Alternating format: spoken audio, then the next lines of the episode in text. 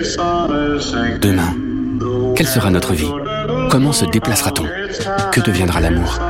Orange a laissé carte blanche à cinq auteurs pour raconter leur demain, un demain humain où les sentiments n'ont pas disparu.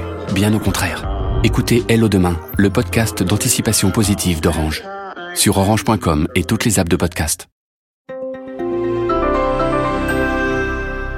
Bonjour, c'est Vincent Trémollet pour l'éditorial du 13 décembre. Le titre Loup et agneau.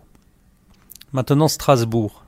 Après Montauban, Toulouse, Paris, Montrouge, Vincennes, Saint-Quentin-Falavier, Saint-Denis, Paris encore, Villejuif, Magnanville, Nice, Saint-Étienne-du-Rouvray, Paris toujours, Marseille, Carcassonne, Trèbes.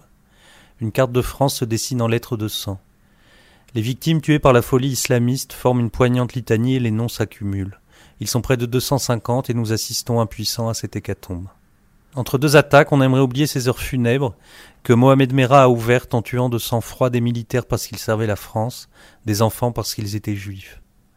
Journalistes, dessinateurs, policiers, prêtres, gendarmes, simples passants, jeunes gens en terrasse ou à un concert, badauds du 14 juillet, touristes d'un marché de Noël, nos représentants, nos habitants, notre art de vivre, nos symboles, rien n'est épargné. Inutile de disserter sur l'appartenance du tueur à un groupe terroriste constitué, seuls les aveugles ignorent que s'est installé par endroits sur notre territoire une contre-société où des individus, au carrefour entre la délinquance, le salafisme et la prison, comme le dit Gilles Kepel, vivent, trafiquent et préparent leurs crimes avec en commun la haine de la France. À chaque attentat, le même constat. L'individu était repéré, fiché comme mettant en péril notre sécurité.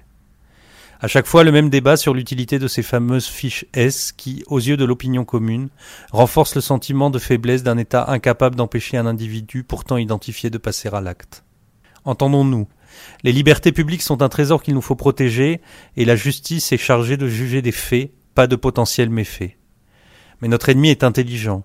Il profite de tous les droits défendus par la civilisation occidentale en s'affranchissant de tous les devoirs. Ces loups se déguisent en agneaux, ces barbares en victimes. L'islamisme meurtrier, cependant, n'est pas une catastrophe naturelle. Il prospère sur nos chicanes, nos atermoiements, nos abandons.